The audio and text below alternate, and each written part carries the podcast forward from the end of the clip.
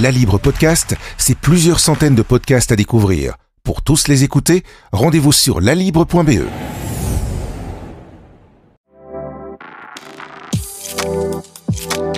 Laurence Dardenne, on a rarement, sinon sans doute jamais, connu une course au vaccin aussi effrénée que celle menée en ce moment pour la vaccination contre le Covid-19. Alors certains n'hésitent d'ailleurs pas à parler de compétition planétaire aux enjeux financiers gigantesques. Laurence, vous avez fait un dossier sur le sujet, qu'est-ce qu'on peut en dire? Oui, régulièrement on entend en effet parler de, de l'état d'avancement de ces essais.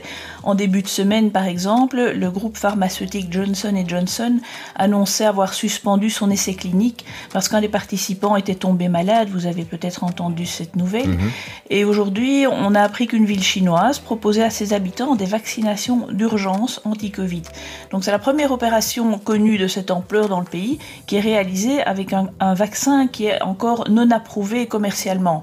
C'est le centre de contrôle des maladies infectieuses de cette ville de Jiangxing qui a fait savoir aujourd'hui que les 18-59 ans pouvaient se rendre en consultation pour se faire administrer le vaccin, un vaccin de la société privée Sinovac en l'occurrence. Mhm. Donc ces vaccinations d'urgence, eh bien, elles sont destinées en priorité aux personnes les plus exposées, à savoir le personnel médical, les personnes en contact avec le public, les douaniers ou encore les voyageurs qui doivent se rendre dans les pays à risque.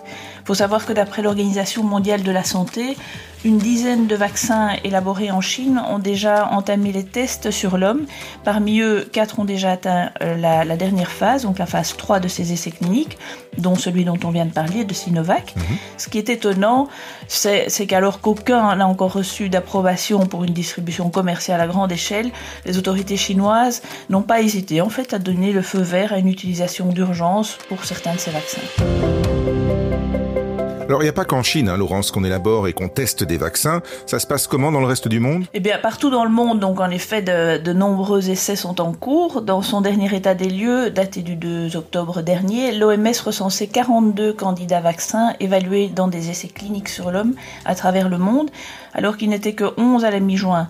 Parmi les 42 candidats, 10 en sont déjà au stade le plus avancé, à savoir la phase 3, qui est le stade auquel est mesurée à grande échelle l'efficacité du vaccin en l'occurrence, donc, quand on dit à grande échelle, sur des dizaines de milliers de volontaires qui sont répartis sur plusieurs continents. Bon, alors on peut citer quelques noms de, firmes qui euh, travaillent sur ces vaccins? Oui, outre les, candidats des laboratoires chinois euh, dont on a parlé, il y a entre autres les vaccins de la société américaine Moderna, de l'alliance germano-américaine BioNTech Pfizer, qui prévoit d'ailleurs de demander l'autorisation pour son vaccin à la troisième semaine de novembre, on a appris ça aujourd'hui, mais aussi un projet européen qui est mené par l'université d'Oxford en coopération avec la société AstraZeneca, ou encore le vaccin Sputnik V, dont on a déjà parlé aussi, qui est développé par la Russie et son institut de recherche Gamaleya.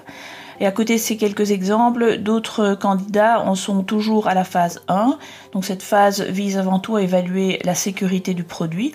Ou alors ils en sont à la phase 2 qui teste à petite échelle l'efficacité. Donc outre les essais qui sont entamés, l'OMS comptabilise pas moins de 151 projets de candidats vaccins en phase préclinique d'élaboration. Alors c'est évidemment euh, impressionnant. Est-ce qu'on a déjà des résultats préliminaires? Pas vraiment. Donc à ce stade, les revues scientifiques n'ont pas encore, enfin, n'ont encore publié que des résultats préliminaires, euh, phase 1 et ou 2. Les derniers en date étant ceux du vaccin russe qui ont été publiés le 4 septembre dernier dans The Lancet. Euh, on se souviendra qu'au cours de l'été, d'autres résultats préliminaires avaient fait l'objet de publications pour ce qui est des vaccins de l'université d'Oxford, du chinois ou encore de Moderna. Dans l'ensemble, on peut dire que les résultats sont satisfaisants, voire certains disent même encourageants dans la mesure où ils provoquent une bonne réponse immunitaire, mais à ce stade, c'est un petit peu prématuré de s'avancer davantage. Alors, au tout début du mois d'octobre, Laurence, il y a aussi eu cet appel à des volontaires, ça a été lancé en France. Alors, en effet, euh, le premier octobre, l'Institut français de la santé et de la recherche médicale, l'INSERM, a lancé un appel sur le site internet qui, a été créé pour l'occasion. Un total de 25 000 volontaires âgés de 18 ans et plus étaient recherchés pour participer au développement de vaccins contre le Covid. C'est un appel, comme je disais, d'une ampleur sans précédent dans le pays. Donc euh, le, message a été en plus très très bien reçu puisqu'en l'espace de 13 jours seulement, les 25 000 personnes euh, se sont présentées, euh, elles se sont portées volontaires. Donc on pourrait croire que c'est la d'un certain gain qui les a motivées, mais non. Il faut savoir que les volontaires ne sont pas rémunérés, ils peuvent simplement être indemnisés pour leur participation s'ils ont par exemple des frais de transport. Les 25 000 candidats ne testeront pas tous le même produit. Et puis il faut aussi savoir que les études seront réalisées en double aveugle, c'est-à-dire que certains recevront un vaccin, d'autres un placebo, donc un vaccin sans principe actif, et tout cela sans que ni l'intéressé ni le médecin ne soient informés. Alors il y, a des risques éventuels quand même Oui, ils existent bien sûr. Il peut y avoir une rougeur ou une douleur au site d'injection, il peut y avoir de la fièvre, des maux de tête, c'est-à-dire les effets indésirables classiques qui sont consécutifs à une vaccination et qui sont généralement sans gravité. Et puis il y a aussi parfois euh, d'autres effets plus inattendus qui, peuvent néanmoins survenir et qui qu'on ne doit pas exclure. Mais dans tous les cas, euh, un suivi personnalisé est mis en place pendant les essais, tout au long de l'essai, et un dispositif spécifique de surveillance est instauré à la fin des tests, donc en lien avec les médecins généralistes et l'Agence nationale de sécurité du médicament.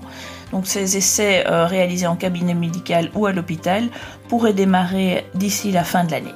Et alors, petite anecdote peut-être à ajouter, d'après un sondage qui a été réalisé fin mars en France, donc 26% des Français refuseraient euh, ce vaccin. C'est à peu près la même proportion chez nous, je crois. Hein. Oui.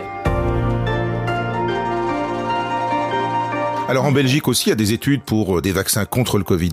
Oui, à l'heure actuelle, quatre essais cliniques avec un vaccin contre le Covid ont été autorisés en Belgique, nous a fait savoir la FNPS.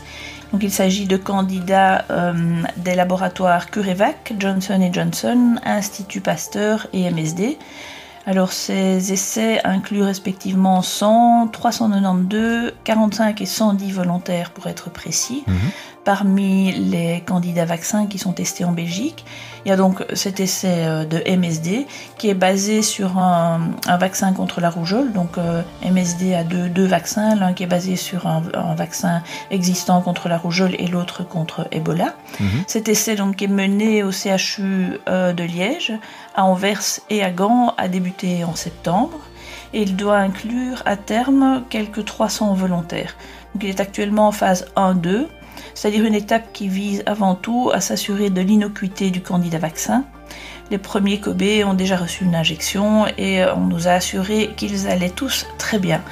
Pour ce qui est des critères de sélection, en fait, on cherchait des hommes et des femmes entre 18 et 45 ans qui étaient en bonne santé et euh, qui n'avaient pas été exposés au Covid. Et justement, vous avez recueilli le témoignage d'une de ces volontaires.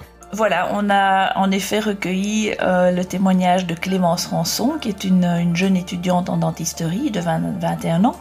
Elle nous a raconté comment et pourquoi elle avait pris part à cette étude. En fait, elle a tout simplement entendu euh, l'appel au journal télévisé.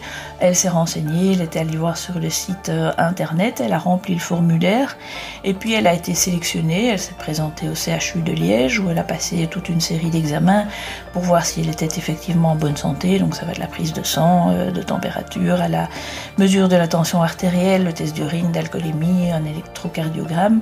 Et puis on lui a aussi fait un test PCR pour vérifier, donc comme on disait, euh, qu'elle n'avait pas le Covid. Et dans la prise de sang, on a vérifié qu'elle n'avait pas d'anticorps contre le Covid, ce qui était une condition euh, pour participer à cet essai. C'est un, presque un check-up complet, hein, Laurence? Ah, Pratiquement, oui.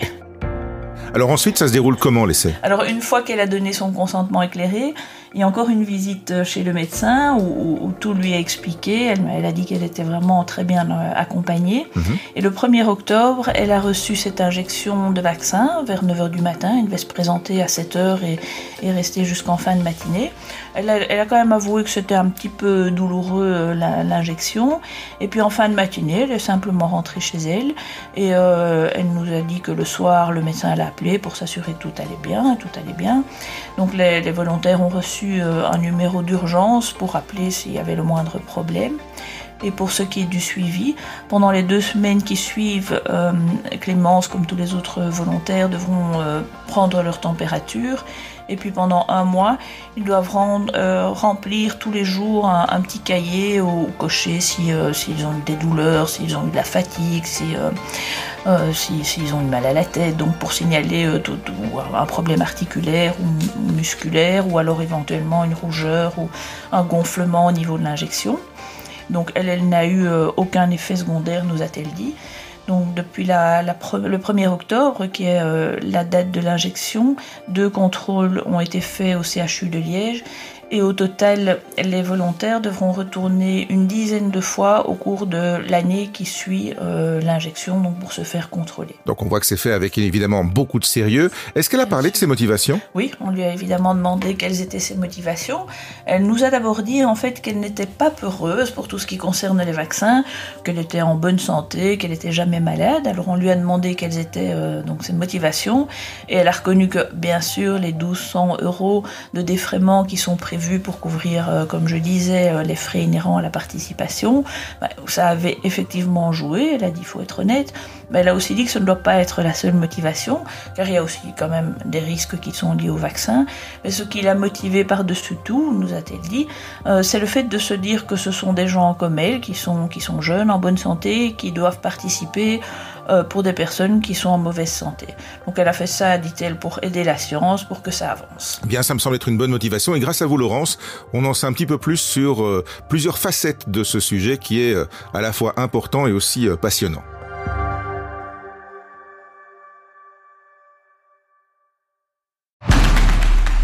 La Libre Podcast, c'est plusieurs centaines de podcasts à découvrir. Pour tous les écouter, rendez-vous sur lalibre.be.